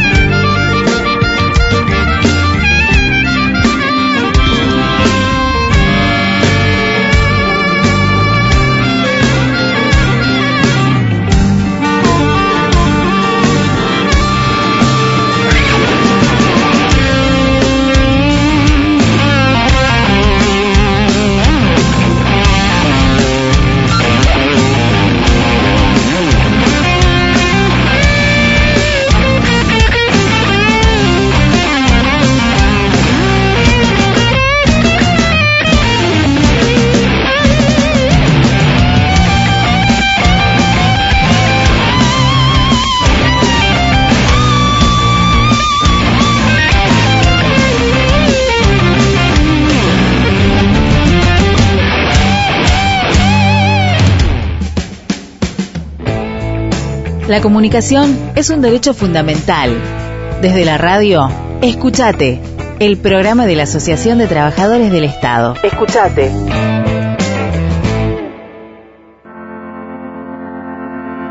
LRH 341. Nuestra voz. Nuestra voz, 88.7. Nuestra voz. Todas las voces. Nuestra voz. Construyendo. Construyendo comunicación. Escúchate. Tenés voz. Porque mi trabajo son tus derechos. Escúchate, el programa de la Asociación de Trabajadores del Estado. Bloque número 4 de Escuchate, el programa de la Asociación Trabajadores del Estado. En Radio Nuestra Voz, la 887, todos los jueves estamos acá de 8 a 10 de la mañana. Y también estamos los sábados en repetición de 8 a 10 de la mañana para escucharnos online en nuestra chaco.com. Las vías de comunicación con el sindicato son escuchatechaco.gmail.com. En redes sociales nos encuentran en Facebook, Instagram y Twitter como arroba, Twitter casi no me sale, como arroba atechaco, la página web atechaco.org. ¿Qué tenemos para, para este último bloque, Andrés? Bueno, lo tenemos en comunicación telefónica a Gabriel Gacitúa, él es delegado de planifica del Ministerio de Planificación. Infraestructura y Economía, y todo un montón de cosas. de la provincia. Eh, están en hoy jueves, convocan a una movilización Bien. hacia la Subsecretaría de Transporte, allá por Sarmiento y Calle 4, Ajá. si mal no nos indicó nuestra productora. eh, Gaby, ¿cómo estás? ¿Estás ahí? ¿Qué tal? Sí, ¿cómo están chicas? Eh, buen día para todos. Bien, bueno, sí, bien. así como le dijiste vos, eh, nos estamos convocando hoy de jueves para una movilización y eh, de la dirección de transporte en Avenida Sarmiento y calle 4, digamos. ¿A qué hora sería esto? Esto está arrancando más o menos tempranito, a las 8 hicimos eh, la congregación de haciendo. Ya está haciendo. Exactamente, en este momento se está haciendo y bueno, eh, contamos con la participación de, de todo el Ministerio de Infraestructura. Recordamos que venimos ya de un paro eh, muy, primero muy sectorial y ahora ya todo el Ministerio en sí. Y bueno, y también planteando esta posibilidad de que los compañeros de transporte han ofrecido el lugar de, de su trabajo, digamos, también, por eso es, ahora es paro con movilización y también planteando la- los problemas también que tenían ellos, ¿no es cierto? Obviamente también están con una situación bastante, bastante complicada, eh, que se repite o se reitera, digamos, en todo lo que es aparentemente el ministerio, digamos. Eso te iba a preguntar, Gaby, ¿por qué la elección de eh, marchar hasta la Subsecretaría de Transporte? ¿Hay algún, hay, hay algún Sí. porqué ahí? Eh, te explico, la, la idea salió de, de asamblea, nosotros siempre convocamos la asamblea y siempre el trabajador tiene la, la decisión, nosotros proponemos muchas veces los distintos tipos de, de medidas a seguir o cómo podemos seguir, se plantea entre todos, digamos, y los mismos trabajadores del ministerio han decidido eh, marchar este día, hoy, este día jueves, a, a Selección Transporte, eh, viendo también los problemas que están aquejando a esta dirección, que se, se reitera lo mismo, falta de elementos de trabajo, los compañeros salen a hacer la, la inspección, estoy hablando de, lo, de, lo, de la gente de transporte, a hacer la inspección eh, nocturna porque tienen que hacer guardias, eh, no tienen señalización, los pueden llevar por delante los autos, eh, están con falta de bonificaciones, o sea, eh, planteo reiterativo, digamos, lo mismo que estamos sufriendo nosotros en el mismo ministerio, a pesar de que pertenecemos al mismo ministerio, pero estamos ubicados en distintos sectores. Bueno, entonces la idea es ir esto avanzando y haciendo una visibiliza- visibilización que no que no la tenemos en el ministerio, sí la tenemos ahí en, en caso gobierno, pero a, a ahora transportarnos acá tenemos una visibilización muy diferente porque estamos en plena Sarmiento eh, y bueno, y creemos que, que va, alguien no va, no, no, no va a escuchar y no va a ver porque evidentemente el Ejecutivo ha cerrado las puertas con nosotros, digamos, y evidentemente la ¿No, situación es no hubo ninguna respuesta después del paro del- de la otra vez, del, del paro Eh, anterior? Exactamente, no tuvimos ninguna respuesta. Yo creo que se han cerrado y principalmente se han cerrado con, con, con ATE, digamos, que hay que hacerlo un punto aparte. Hace casos días han salido unas nuevas medidas que ha anunciado el gobierno, Sí. obviamente escasa, y ya parece un planteo preacordado, casi diría que, que lo que opinan todos los compañeros, que esto ya es un planteo preacordado antes con un gremio que, bueno, le hace de oficialista al Ejecutivo y obviamente nosotros... Sí, cerró la campaña con ese gremio, imagínate eh, si no se lo exactamente, o sea, más que eso, evidentemente, como dice, como yo dije la otra vuelta, ni siquiera tuvimos que eh, decir, bueno, alguno nos pasó una foto de escondida, no, se encargaron ellos de ponerla en la red, de hacer la manifestación eh, bien exclusiva, digamos, de que de que le hacían la campaña al gobierno. Y bueno, si a ellos le, le surge el efecto de eso, eh, tal vez tendrán su eh, que replantearse, digamos, para con sus trabajadores y eso es lo que lo que evidentemente quieren, pero bueno. Claro. eh, o replantearse los trabajadores también si es la representatividad que quieren, pero bueno. Exactamente. Nosotros, yo te lo he comentado un montón de veces, el compañero que han pasado a planta y han pasado eh, compulsivamente afiliados a ese gremio, digamos. O sea, Sí. un gremio que toma y una afiliación compulsiva no, no es más de esperar que de más de lo mismo, digamos, y acuerdo en vano, han ofrecido un bono ahora de 10 mil pesos escaso, digamos, que es para un mes, única vez, eh, y bueno, a la clara vista está que, que es insuficiente y bueno, ni que hablar por lo debajo, y aparte eh, nosotros hoy planteamos todas las bonificaciones, por ejemplo, que nos deben, como en los chicos en transporte también hay bonificaciones pendientes, también los insumos, eh, elementos de trabajo que hacen para el trabajador, digamos. Entonces, también resaltar ellos que, que están en este, en este planteo casi igual que nosotros y, y reiterativo, digamos, que, que se está planteando en todo el ministerio, digamos, como un marco parece a seguir, digamos, eh, y evidentemente el, eh, el Ejecutivo no lo quiere mostrar, aparentemente. Bueno, también eh, lo que también es evidente es que esa maniobra que hizo este sindicato mayoritario y el gobierno en el, en el cierre de campaña eh, no ayudó tampoco en la, en la votación, básicamente. No, eh, Eh, y los trabajadores y trabajadoras del Estado están con demandas históricas que necesitan ser escuchadas urgente. Veo que después de campaña leemos y escuchamos que dicen que han escuchado a lo que dice la ciudadanía en las urnas y después de eso anunció este paquete de medidas eh, el gobernador, pero por otro lado tenemos sectores como el de ustedes con trabajadores y trabajadoras que no tienen las condiciones mínimas para desenvolverse en, sus funciones. Eh, eh, exactamente, claro, como vos decís, eh, en un punto resaltar lo que salió del gobernador a decir en conferencia de prensa, dicho por él mismo, digamos, invitó a su funcionario a que transiten el camino de la política y que hablar con la gente cuando tenemos un ministro que nos ha cruzado 20 escalones para conocer a sus trabajadores. O sea, si un ministro no conoce a sus trabajadores, hemos tenido luchas concretas, reiteradas, infinitas y, de, largo plazo. Hemos tenido un paro de dos meses, inclusive así lo hemos conocido a nuestro ministro. Hoy es el primer ministro con una cartera sumamente importante, a eso le sumamos también que la de economía, porque nosotros netamente en principio somos de infraestructura, pero estamos sumados a economía también. Eh, y hoy es la primera vez que tenemos eh, un ministro que no lo conocemos. El trabajador no lo conoce, nunca se ha presentado eh, entonces, bueno, deja la verdad que mucho que desear. Ha mandado a sus colaboradores, digamos, sus secretarios, pero más que eso, eh, no ha tomado la decisión de él. Cuando entendemos que, si bien es importante la cartera de la provincia que tiene que manejar todos los ámbitos, porque es la economía, también se condebe a sus trabajadores que son el Ministerio de Agricultura, digamos, y, hoy, clara vista, está que deja en manos de subsecretarios ajeno a la situación o tal vez conociendo la situación pero muy evidentemente que, está a la clara vista que eh, vacío y, prácticamente te diría que, no ha concretado nada, digamos. Claro.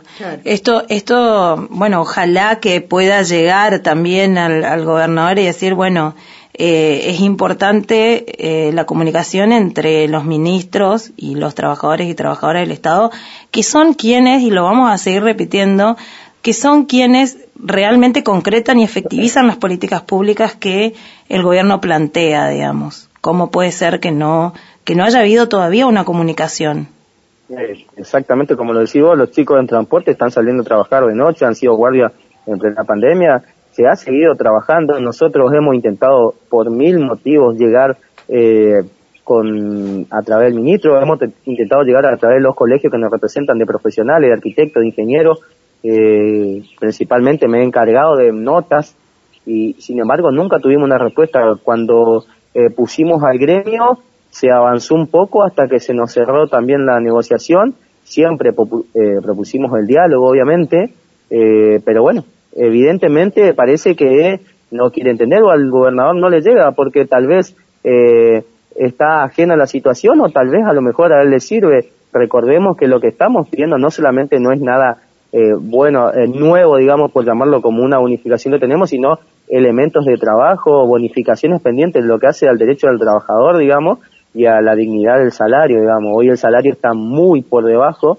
hemos perdido mucho poder adquisitivo, digamos, y sin embargo seguimos de esta manera, de manera decreciente. Por eso entendemos que este aumento tapado entre comillas, te diría, es en vano, digamos. Eh, pero bueno, entendemos también que son manotazos, como quien dice, de ahogado, digamos, cuando a lo mejor la situación la puede resolver, resolviendo el problema de los compañeros de transporte, resolvemos los problemas de, los compañeros de obras por administración, de energía, de proyectos, de la dirección de energía también que tenemos ahí, dirección de inspecciones, todas las áreas planteadas del ministerio eh, son planteos que a la necesidad básica, digamos, a bonificaciones pendientes y que corresponden al, al trabajador. ¿Cómo puede ser que, por ejemplo, el trabajador que no tienen 11 años, eh, prácticamente no pueden cobrar su antigüedad. Tenemos del 2011 antigüedad trabada, han salido en cuenta gotas, digamos, eh, tenemos bonificaciones, subrogancia pendiente, digamos, de directores que están ejerciendo hoy, de jefe de departamento, bueno, ni que hablar de los chicos del transporte, como te comentaba, que,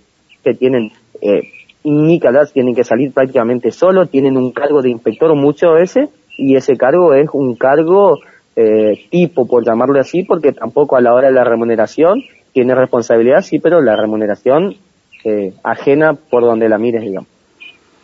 Bueno, que, que, que, importante si entienden que eh, también pueden, dentro de la campaña, si se quiere, hasta esto le digo, eh, escuchar a los trabajadores y trabajadoras del Estado, que somos quienes eh, sabemos de las problemáticas que hay que resolver en cada sector.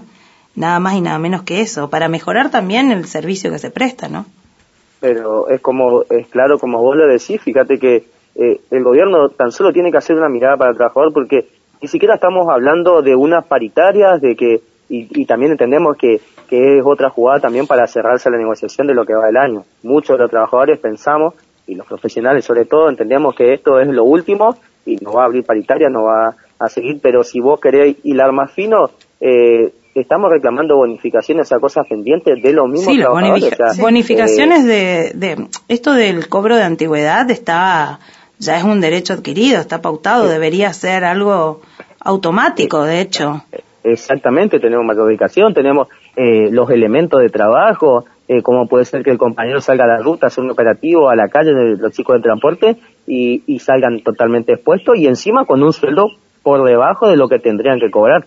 O sea, no cobran ni siquiera el cargo del cual están ejerciendo. O sea, totalmente en contra de la ley y sin embargo al, al, Estado, al Ejecutivo, se le pide que, que cumpla con, con eso mínimo con eso mínimo eh, indispensable y, requerido, digamos. Ni que hablar, mira si tenemos que plantearle una suba del aumento salarial, algo que vaya al básico, bueno, entonces evidentemente tendremos que salir con contenedor y, y cutido, digamos, a encarar al, al, al Ejecutivo, porque estamos planteando lo que nos debe y no nos hace, nos hace caso omiso, digamos.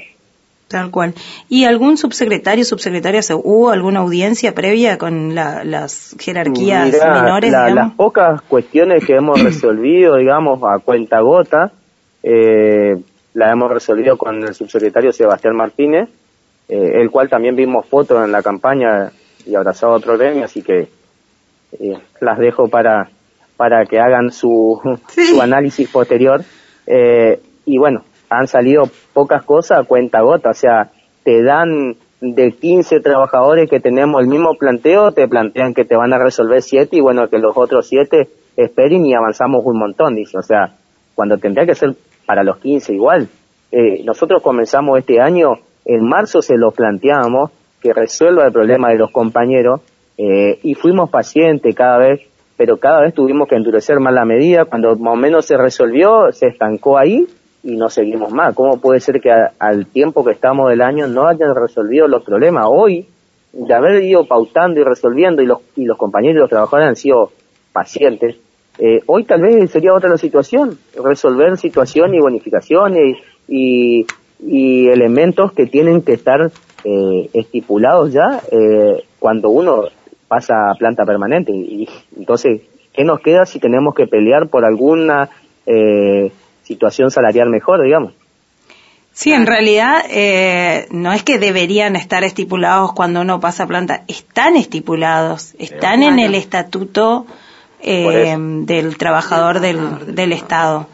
Eh, lo que tienen que estar es instrumentados automáticamente y no se entiende por qué dilatan, porque es básicamente un robo al salario de, los trabajadores y trabajadoras. Prácticamente para todo es una desidia eh, importante, agotadora al trabajador. Vos sabés que nosotros como profesionales muchas veces tenemos que inspeccionar obras, salir y no tenemos el tiempo para seguirlo administrativamente y tenemos que ir a golpear ventanas, a veces en nuestro mismo piso, para que por favor eh, hagan circular el expediente eh, una vergüenza total, digamos, que pase eso con los trabajadores, porque por ahí también el afuera eh, entiende que, bueno, no, nosotros estamos y, se cobran y siempre quieren más, ¿no? Nosotros estamos en una situación totalmente ajena y encima eh, eh, en declinencia, digamos, cada vez peor, porque cada vez se traban más los expedientes, derechos, como vos decís, que están en el estatuto, que deben corresponder, y sin embargo nosotros parece que vamos retrocediendo a la edad de piedra porque cada vez cuesta más cuesta más una antigüedad, cuesta más un título, cada una mayor dedicación. Eh, parece que tenemos que ir a rogar los funcionarios cuando los funcionarios son eh, funcionarios, son funcionarios en el tiempo. Los trabajadores estamos 30 años ahí hasta que nos jubilamos. Entonces, eh, deberían eh, por lo menos atender la situación primero del trabajador y bueno, después de más situaciones, porque el trabajador siempre ha cumplido, en pandemia ha cumplido y, está a la clara vista, digamos, que si el, el trabajador no hubiese cumplido, hoy no habría las obras que están los, el hospital modular, por ejemplo, que tiene el, hospital Perrando, que ha que, ha atendido tantos pacientes con COVID o, y otra la situación, eh, salió el ministerio también, si viene una empresa que se encarga, pero toda de, de la adecuación de demás de eso, eh, sale del ministerio, eh, la recomposición de pastillos de, de, de los, del hospital sale del ministerio, los centros de salud sale del ministerio. Entonces, eh, muy, muy por ajeno tiene que estar el, el ejecutivo, digamos, de, de lo que hace el trabajador, ¿no? No, sí, totalmente. Eh, de todas sus políticas públicas de las cuales se jactan, de hecho, y hacen campaña, las que la- las personas que la llevan a cabo son trabajadores y trabajadoras del Estado. Eso sin duda. Gaby, ¿sabes qué? Me gusta cómo hablas y me gustaría, estaría buenísimo una especie de careo entre vos y el gobernador. No sé por qué. Flashé esa. Flashé esa, flashé porque, eh, porque hablas con, con mucho argumento, con mucho eh, Mirá, yo síntesis siempre, como le política dije, también. yo, o sea, tengo la oportunidad hoy eh, de ser delegado. Nosotros siempre fuimos un ministerio, digamos, yo eh, llegué ahí eh, trabajando en la parte privada, me recibí como profesional, yo soy ingeniero electromecánico, eh, y bueno, y, y viste que uno empieza a analizar los lo- los planteos siempre de, lo- de los gremios. Teníamos un gremio, obviamente, que es mayoritario, que siempre daba vueltas por el ministerio, Sí. pero yo veía que era vacío. Eh, cuando tuvimos la oportunidad de que Mario Bustamante, el secretario general de IDATE, nos dé la mano cuando estábamos olvidados, eh, supimos dónde teníamos que apuntalarnos. Y bueno, y hoy digo yo, eh, hoy soy eh, simplemente un transmisor de las ideas de, mi, de mis compañeros, digamos, pero sí con la suerte y la ventaja que siempre digo en la asamblea, que tengo la total libertad de, de Mario que me deje trabajar. Eso es, eh, creo que algo para resaltar, digamos, porque no cualquier dirigente y ante evidentemente negociaciones que hemos tenido importantes, eh, creo que dejan trabajar a uno. Así que eso es lo que también a uno hace que da ganas y que pueda seguir y obviamente con el acompañamiento de todos sus compañeros. Nosotros nos capacitamos para ser profesionales en la vida. Eh, estamos muy ajenos de la actividad sindical, pero bueno, evidentemente, como siempre yo digo, uno se tiene que involucrar, digamos, eh, para poder tener resultados, digamos, quien quiere comer Claro. pescado, como dice la te decía Mario, tiene que mojarse. Eh, pero estaría bueno, al gobernador lo conozco, o sea, lo conocemos, yo he trabajado por otra subsecretaría, digamos, hemos tenido la oportunidad, pero también creo que al avanzar los, los años, digamos, y, y las demás candidaturas, creo que ya no es el mismo que conocía en aquella época, me No. parece que No. a lo mejor el énfasis tiene, pero no la, La oportunidad de resolver las, las cuestiones, digamos, o, o tal vez ajeno en el círculo que, que tiene también, la verdad desconozco hoy, pero... Sí, es, la, es, bueno. es lo que sentimos muchas de las personas que de alguna manera eh, compartimos algo con él en algún momento. Eh, Gaby, por último, así de manera muy sintética, decinos por dónde va a pasar la marcha para que eh, los oyentes y las oyentes sepan que por ahí va a haber una marcha. Bueno, eh, en principio nos, nos estamos concentrando en Avenida Sarmiento y Calle 4, viene en la esquina, sobre eh, la posibilidad de ambas manos. Tal vez circulemos hacia Casa de Gobierno, eso lo van a ir planteando los compañeros porque vamos a estar de asamblea permanente, estamos en el mismo lugar, digamos, asamblea permanente, y pero sí con posibilidad tal vez de cortar una de las arterias, hacer intercalado, eso vamos a ir viendo, depende cómo se va desenvolviendo ahora en el transcurso de la mañana, digamos, y la movilización. Si existe, digamos, corrernos del lugar, porque también dependemos que a lo mejor tengamos y ojalá tengamos alguna novedad, bueno, eh, tal vez no existe la posibilidad de ir por Avenida Sarmiento hasta Casa de Gobierno, pero en principio eso sería, en principio arteria eh, Avenida Sarmiento y Calle 4 cortado, así que obviamente pedimos las disculpas a todas las personas que transiten por ahí, sabemos que es una arteria muy transitada, digamos, pero bueno, eh, también la situación nuestra, eh, en- no solamente que no mejore, sino que empeora cada vez más. Y Exactamente. estamos hablando de muchos que las puteadas sean al gobierno que no resuelve las situaciones de los trabajadores y trabajadoras del Estado, eh, nada más y nada menos. Eh, Esperemos que exacto. haya noticias. Te despedimos, Gaby. Muchísimas gracias por todo. Y Gracias. bueno, esperemos que haya buenas noticias para el próximo programa. Dani. Nosotros no, nos vamos. Nos estamos yendo. Dani, chao. ¡Revivimos! Nosotros nos vamos con eh, un tema de Lula Bertoldi, Andrea Juárez, Iago Romanelli Happy. Y de ahí nos vemos la semana que viene. Ay, sí. Eh, nos, vemos el, nos vemos el jueves que viene. Nos escuchamos. Escuchanos, escúchate. Ah, arre. Hasta el jueves que viene.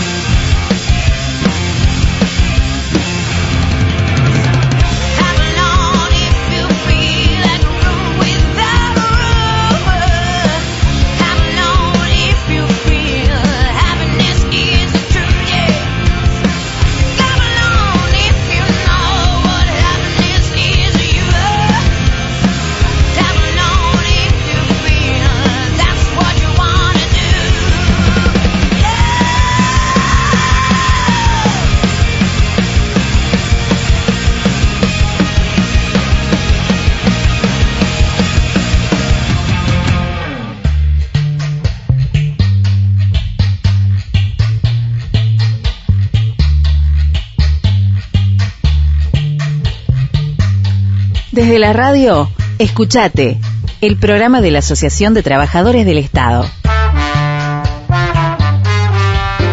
Escuchate, un espacio para la promoción de derechos, política, economía, arte y cultura, deporte, géneros y diversidades, pueblos originarios, movimientos sociales y organizaciones de trabajadoras y trabajadores. Porque somos estatales, porque somos protagonistas. Escuchate déjame decirte a ti lo que no sabes de mí, por más que tú me amenaces, yo no me voy a rendir. Escucha la radio, escúchate, porque la comunicación es un derecho fundamental y una herramienta de construcción social. Escúchate, en nuestra voz, 887. Construyendo comunicación. Escuchate. Déjame decirte a ti.